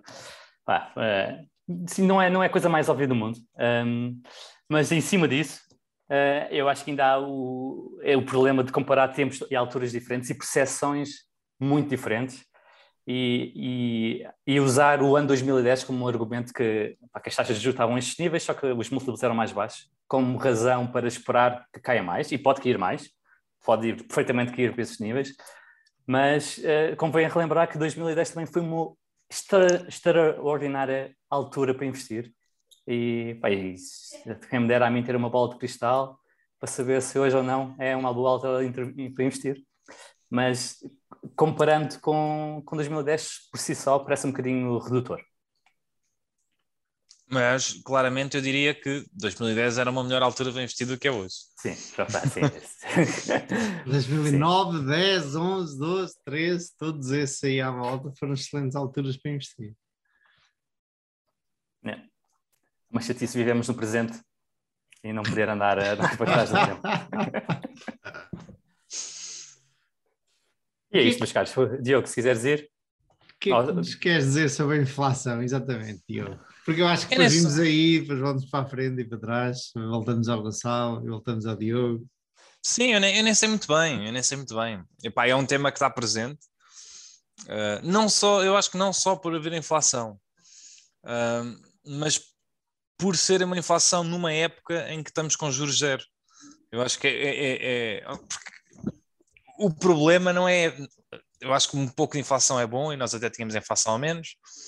Um, e obviamente que até podíamos estar com valores mais altos ou, ou, ou, ou valores relativamente uh, como estão agora relativos à inflação, apesar dos números serem muito assustadores, nos Estados Unidos e na Europa de 8% e 7%, o, o que eles estimam até ao final do ano é que as coisas, a inflação há de estar ali no, por volta dos 4, 5%. Portanto, eu não, eu não acho que seja o problema nem está tão, tanto associado à inflação o problema está em que nós temos taxas de juros zero. E, portanto, o que vai acontecer em termos de. És de referência neste, neste momento. Mas sim, sim. dos ativos sem risco já não estão a zero. Já não ah. estão a zero porque já dispararam é? desde o início do ano, porque a expectativa, lá está, é a subida das taxas de juros. Um, e, e, e, o maior problema, a meu ver, é nós estarmos a entrar numa fase e isso sim seria altamente problemática, ou não diria problemática, mas pelo menos sofredora, uh, em que vamos estar no, nos próximos anos numa fase de subida de taxas de juros contínua. E se isso acontecer é? durante os próximos seis meses, um ano, dois anos, três anos, é? vão ser dois ou três anos muito, muito complicados, porque, porque lá está, são, é, as taxas de é, é a gravidade. Uh, e aliado a isso, estarmos com inflações mais altas, ou seja, temos uma força que está a puxar o preço de todos os ativos para baixo, ao mesmo tempo que estamos com inflações. E, portanto, não é bom ter dinheiro e não é bom ter ativos nesta situação. Um, é claro que a melhor coisa a fazer é aquilo que eu acho que nós fazemos, não é? é ter ativos produtivos que consigam passar essa inflação, um, mas é o menor dos males. Um, e uma das coisas que eu, que eu li hoje ou ontem, já não me lembro, do Cullen Rush, que é aquele senhor de macro que fala do, do dinheiro, uh, pá, que eu nem tinha ideia e eu acho que nós nem sentimos tanto na pele como investidores de ações, mas uh, uh, o, a fortuna, o património, a riqueza mundial, desde o início deste ano, já caiu 35 trilhões de dólares, que é à volta de 15%. E no, no pico de 2008 essa riqueza caiu 19%. Portanto, nós não estamos muito longe das perdas totais de, de, de, de, que se passaram na grande crise de 2008. O problema é as ações não, não estão tão mal como estavam na altura. Os acionistas, em, em, os investidores em equity sofreram muito mais na altura. Grande parte desta, desta perda está tá, tá associada uh, às obrigações, que levaram a maior talhada de, e, e, e, tudo aponta para que não, esteja, que não seja ao fim, não é? que isto continue a cair, uh, se as taxas de continuarem a subir, mas levaram uma, uma talhada como não havia, não é? Portanto, parte destes 35 trilhões, a maior parte, acho que pai, 20 trilhões, um, foi perdas de, de obrigações. Uh, e, e, a verdade é que toda isto depois entra um bocado em, em contraciclo, que é todo, toda esta destruição de riqueza muito rápida. Uh, pode vir a ter consequências em termos económicos e, e, e, ser uma bola de neve, não é? entrarmos efetivamente numa recessão pá, e depois é, lá está, é, é, tudo uma bola de neve. Um, e, e, o meu maior medo, lá está, está, está relacionado com isto, está relacionado com as subidas das taxas de juros, num momento não é, em que as obrigações, principalmente as obrigações, mas depois vai tudo para o resto, estavam na maior eh, bolha, não é? No, no, no maior valor da história, é? e, que, e que já se viu desde o início do ano, pá, os juros eh, a 10 anos nos Estados Unidos viram de 0,2 para não, 0,2 não, 1,2 para 3%, não é? triplicaram, portanto foi, foi uma perda de, de 60%, não é? Um... Quase que se pode dizer que não havia mais uh, caminho por onde ir, não havia outra direção por onde ir, não, é? não podiam pois, pois, mais exato. para baixo. Não, portanto, só, isso... só, havia uma hipótese. Poder, podiam, podiam continuar a ficar mais negativos e mais negativos, é. mas... Exatamente. É, isso, isso foi o que se disse quando as obrigações da Alemanha chegaram a zero, não, agora, agora é que não sobem mais de preço, não é? Mas ainda continuam a subir a um preço que quem, quem comprava tinha uma yield garantida negativa. Negativa, é. sim, sim. E, outro... e, e tu, tudo, isto, tudo isto pode ter efeitos dominó, não é? As, as próprias cripto também houve uma perda de um trilhão no início do ano. Portanto, em todos os ativos financeiros já houve uma perda, lá está, de 35 trilhões. E isto é dinheiro que fundos de pensões e de, e, epá, de uma data de quanto, pessoas, não é? Quanto disso é mesmo dinheiro perdido? Porque a última ação, a última cripto, o último ativo comprado por um milhão, uma ação que ontem valia 10, hoje é comprada por um milhão, faz um re-rate de todas as outras ações, mas na verdade esse dinheiro não existe, sabes? É, é, claro, dizer, é? claro, ou seja, isto é a sensação, é, são ativos financeiros, ou seja, isto é a sensação de riqueza, mais propriamente do que riqueza em si. Mas isso tem consequências económicas, porque se as pessoas se sentirem mais pobres, né, esse, isso, isso, para já existe esse sofrimento de, de, de, perda real, né? E depois isso depois tem repercussões económicas, né? Que as pessoas começam a apertar o cinto, né? Uhum. E as pessoas e as empresas e, e tudo, né? Vem, vem tudo para o rastro. Um... E, e, podes pensar também que a maior parte das obrigações estão em fundos de pensões que, que têm de pagar, uh, lá está, pensões. Não é? E e, e, e, pagam pensões de acordo com os seus ativos e de acordo com o rendimento que têm em cada ano. Mas as obrigações mudam, mas o cupom delas não. E os fundos de pensões ganham o dinheiro que têm é de, do trading das obrigações ou é dos cupons das obrigações? Há, há regras muito bem definidas e, e provavelmente uh, o, os fundos têm de descontar as suas obrigações, ou seja, as suas próprias liabilities, uh, a uma taxa de referência que é a taxa de mercado. Não, quando esta taxa sobe, uh, o valor dos ativos que eles têm também, também cai, não é? Cai, uhum. obviamente, porque as obrigações valem menos, mas as suas liabilities, as suas obrigações do fundo, as pensões têm a pagar no futuro, essas obrigações também descem. Portanto, uh, no caso dos fundos de pensões, há aqui esta mitigante. Também deixem, mas se a taxa de juros aumentar, o desconto sobre elas, ah, já, também aumenta. Okay. O problema, o problema é, é se isto for tudo é, muito rápido, porque é do género. Se, for, se as subidas de, de, das taxas de juros forem muito rápidas, e se isto subir agora, está nos 3% a 10 anos, né, subir para 4, 5 até o final do ano, ou 6, 5 ou 6, o, o, problema é se tu tens, obviamente, se tu tiveres as coisas até à maturidade, não é? tu não tens perdas. Hum, tens perdas, mas não tens perdas nominais. Uh, nominais, exatamente. Mas, mas vais ter que manter aquelas obrigações a mais 5 ou 6 anos a darem-te 1%. Pá, quando, quando neste momento eh, os Meu amigo, então o que é que queres? Não as compraste? não é? Então, é aquela velha história do ai, se, se, a bolsa fechasse durante 10 anos, tu estavas contente com o que tinhas? Então, olha, quem é que te mandou e, comprar e, obrigações a, a zero? E há mais riqueza em obrigações do que em ações no mundo, yeah. muito mais até. Acho que é assim uma brutalidade. há muito mais dívida do que, do que equity. E, e portanto, pá, é, é, vai alguma coisa, é, é, um bocado aquilo que, que o Warren dizia das taxas de juros zero, é? Alguma coisa vai ter que quebrar. Uh, e agora estamos a ver o que é que vai ter que quebrar, e, e, e a verdade é que ninguém sabe.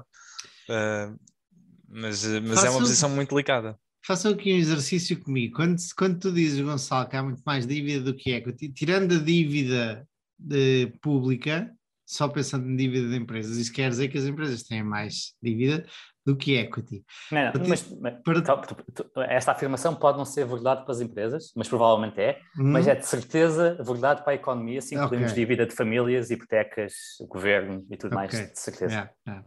Mas não, para as empresas, elas só poderiam ter, pá, não sei qual seria a média de debt to equity do, do mercado, não sei qual Sim. será. Para as empresas não tenho a certeza se este argumento é, é verdade ou não, mas para a economia como um todo, e para o mercado de capitais, que também há muita, muitas obrigações de bancos e afins eh, uhum. a, a tradar que são uh, asset-backed securities, portanto, são, têm hipotecas por trás e afins. Portanto, nos mercados financeiros também há muito mais dívida a ser negociada do que há uh, uh, ações equity uhum. a ser negociada. Nós temos viu o gráfico e era uma brutalidade a diferença. Eu gostava de encontrar esse gráfico outra vez. A única coisa que ainda não, não que ainda se mantém bastante estável e, e, que muito provavelmente não, pelo menos nos Estados Unidos não é uma bolha, é o mercado imobiliário neste momento. Porque é um bocado irónico, mas. Uh... Curioso, no outro dia vi dois tweets que não guardei nenhum dos dois. Eu, sou uma máquina de fazer bookmarks a tweets e depois nunca os ir ver, mas este fui à procura deles e não os encontrei, portanto não os guardei. E um deles era Historicamente, quando as taxas de juros estão a qualquer coisa maior do que hoje, o PER era de média era de 10, ok? E hoje a média do PER é de 20 a 25, ou, ou lá o que é que é, depende de qual é o PER que consideras e como é que ele é calculado. E isto alguém estava a fazer o, o reparo que inflação durante uma década levou na década de 70 os PERs por aí abaixo, assim numa loucura. E tu paga, a mesma empresa a lucrar o mesmo antes pagavas 20, depois começaram, pagavam 20 no mercado e depois começaram a pagar 10 durante ou, 10 anos, não é, não é brincadeira, tu vês compressão de múltiplo. Uh, bom, se o negócio estiver a melhorar, não te chateias muito, porque sabes que algum dia uh, a coisa uh, equilibra, não é? Mas, mas pronto. E outra era que hum, na, também na década de 70, ainda que as taxas de juros tenham subido para compensar a inflação, o imobiliário subiu brutalmente. E isto acho que era nos Estados Unidos, não sei se era nos Estados Unidos genericamente, não sei. Gostava de ter guardado este tweet, mas na verdade acho que se formos ao Fred, lá à Fed de St. Louis, conseguimos estes gráficos todos, que, gajos são porreiros nisso. Um, mas, portanto, deixa só para concluir, a gravidade das taxas de juros funciona e este exemplo da, da compressão de múltiplo que eu dei é prova disso. Para as uh, casas, não tenho a certeza absoluta para imobiliário, apesar de, se as taxas de juros subirem por aí acima, eu acredito que vamos ver muita gente que não consegue pagar os seus empréstimos porque acharam que viram o gráfico. Eu já perguntei isto a vários amigos, não fazem a mínima ideia de onde é que andaram as taxas de juros nos últimos 30 anos. E nos últimos 30 anos elas têm andado sempre para baixo. Portanto, eles, toda a gente parte do princípio e e a gestora do banco, o gestor do banco, a pessoa da imobiliária parte do princípio que elas vão continuar impecáveis e o dinheiro vai continuar sempre baratinho. Portanto, as pessoas compraram cada vez ativos mais caros e antigamente compravam uma casa de 100, 100 mil euros e agora compram de 400 mil porque os juros estão mais baratos mas daqui a nada, se os juros sobem, ficam com a corda ao pescoço. É aí que eu espero comprar casa. Vamos ver, vamos ver. Sim. Mas olha, curiosamente, uh, olhando para Portugal, é? O, e comparando o, o, nosso endividamento de famílias e empresas com o endividamento que nós tínhamos em 2010, uhum. estamos com muito menos endividamento. Tanto as famílias como as empresas. É. O Estado deve muito mais, mas as famílias estão muito melhor protegidas. Uh, dito isto, em, em, em 2011 explotou uma, uma, crise financeira em Portugal, financeira e governamental e tudo, não é? E foi das melhores alturas para comprar casa, exatamente porque a procura evaporou, as taxas de juros subiram imenso e fins. Mas assumir que isso se repete agora uh, é ignorar que estamos um Subiram ou desceram em 2011? Desceram, depois da grande okay. crise mundial, as taxas de juros vieram Não, subir, uh, uh, imediatamente subiram, Okay. Uh, em Portugal, os bancos também exigiam muito, taxas de juros mais altas, os spreads subiram muito. Ah, ok. Uh, portanto, o esforço que tinhas de fazer para adquirir uma casa era bastante superior. Por isso, isso, isso a juntar à, à recessão económica, uh, tirou a procura quase toda do, do mercado uhum. português. E, e por, por, causa disso, e porque houve muitas, uh, muitos foreclosed assets, para muitas repossessões de, de, ativos por parte dos bancos e colocadas em mercado para, para se despachar, uh, muita imposição de parte da Troika para os bancos diminuírem a sua carteira de, de ativos. Uh, houve mais oferta de casas para comprar e muito pouca procura, e portanto foi das melhores alturas para comprar. Agora, tanto, e os bancos agora também estão numa situação muito mais sólida do que estavam na altura também por culpa do, do Banco Central Europeu, ou, ou, por ação do Banco Central Europeu, que aumentou muito os requisitos capitais. Portanto, os próprios bancos uhum. também estão muito menos endividados. um... É difícil, é difícil comparar assim. Ok. Uh, é curioso. Eu, eu, sei que existe essa, essa percepção, mas depois os dados não suportam. Onde é que vais buscar os dados? Os dados estão no Banco de Portugal. Estão, okay. estão disponíveis, consegues mas, ver. Por, por outro lado, uh, o crédito imobiliário tem estado a, a, subir e a chegar a valores de, de antigamente. Não é? se, eu acho que se se mantiver como, como, está, como estamos a ter nos últimos ano e meio ou dois anos a quantidade de cedências de crédito, uh, podemos perfeitamente voltar a. A questão é que isto demora demora sempre imenso tempo, não é? Porque tens uma hipoteca em média tem 30 anos, ou, o que é que é, portanto precisas para aí 15 anos até eh, com, com créditos a este nível para Sim. sentires o endividamento a subir até esse valor. Eu gostava de ter visto os dados para, para, realmente ter a noção de quão diferente é, ou quão menos alavancados temos, mas os dados que eu tenho muito presentes na, na, na cabeça ou em memória são, é, por exemplo, o rácio de uh, loans to deposits dos bancos, que uh, em 2011 eram todos acima de 100%. Uh, o, o Banco Inter, por exemplo, tinha 200%. Portanto, ou seja, tinha o dobro do, do, dos empréstimos que tinha depósitos. E, e, nesta altura, todos os bancos têm mais empréstimos, mais uh, depósitos do que empréstimos. Portanto, este rácio, loans to deposits, está abaixo de 100%. Todos. Portanto, o que é, o que é bastante curioso e, também, e mostra o, o quão menos o nosso sistema financeiro está alavancado. E também já não temos BES. Mas, é? mas, mas, independentemente disso, se as taxas de juros subirem para 4 ou 5%, pá, dificilmente o preço das casas se mantém na minha opinião. Ou se a Euribor não é subir para 2 ou 3%, não? É? Mas, mas repare, mas depois tens toda, nos Estados Unidos, por exemplo, tens toda, todos os efeitos demográficos um, ehm, e toda a escassez de, de oferta de casas novas. E depois o, a inflação também não, aumenta. Não, lá, lá, lá, lá sim, sim. Sim, não, não, lá eu acho que eles estão, o, o sistema imobiliário não está de todo no, perto de uma bolha. Eles não têm, não, não constroem o suficiente. Okay, o inventário, o número de casas à venda está em mínimos históricos. Uh, pá, e temos que ver que os Estados Unidos é uma economia que todos os anos a população cresce Exato. um milhão e meio de pessoas, não é? Um, um e tal por cento, não é, não é como a Europa Portugal. Ok, ok, ok. Pronto, do ponto de vista demográfico, os Estados Unidos estão, estão melhor protegidos do que nós. Uh, depois há outro fator, que é o facto da inflação uh, tornar uh, que todas as novas casas sejam um preço muito mais alto só de construir. É? Portanto, o, o Sim, e, e, portanto não constroem, não é? Pronto, e portanto tirar alguma, ou, tirar alguma oferta, ou então o, todo o tijolo que já tens montado vale mais.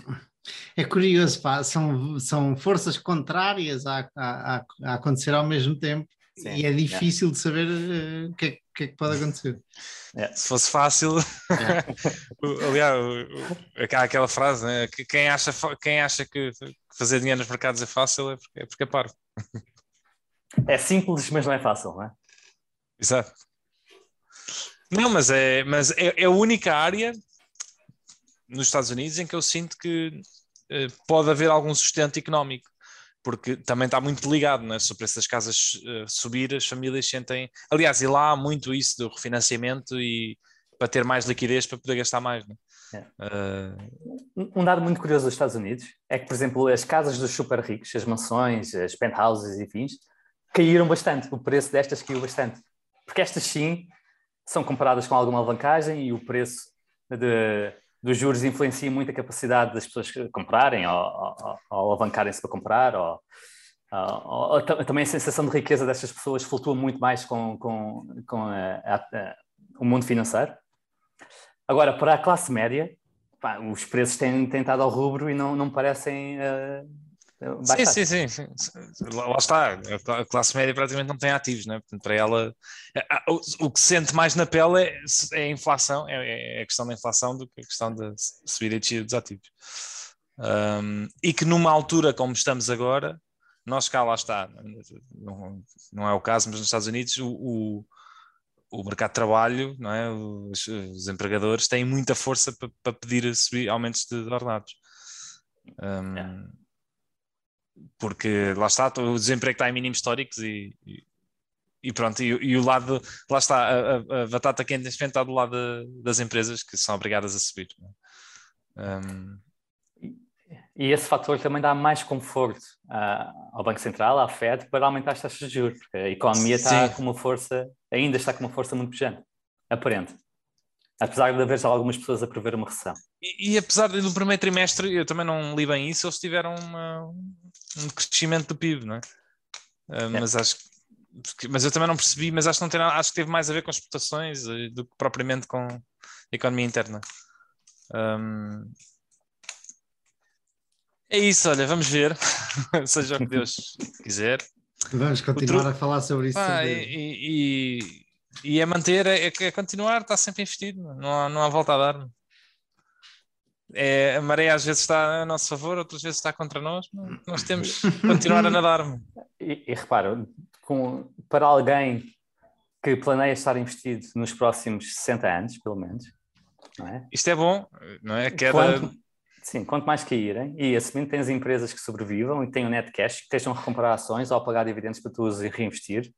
Pois, é. mas isso implica, exato, isso implica reinvestimento, não é? Se tu não tivesse, se já tivesses todo investido. Sim, exatamente. é um bom ponto. Mas, uh, uh, portanto, assumindo reinvestimento, uh, quanto mais cair, melhor. Teoricamente. O Isso problema é, que isto, é, é, que a sensação é terrível, é porque terias feito melhor não estando investido.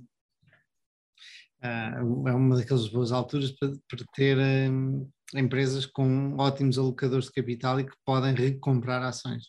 É uma daquelas. É poucas necessidades de capital, um, poucas necessidades de working capital, capital de giro, ou circulante, e uh, um bom alocador de.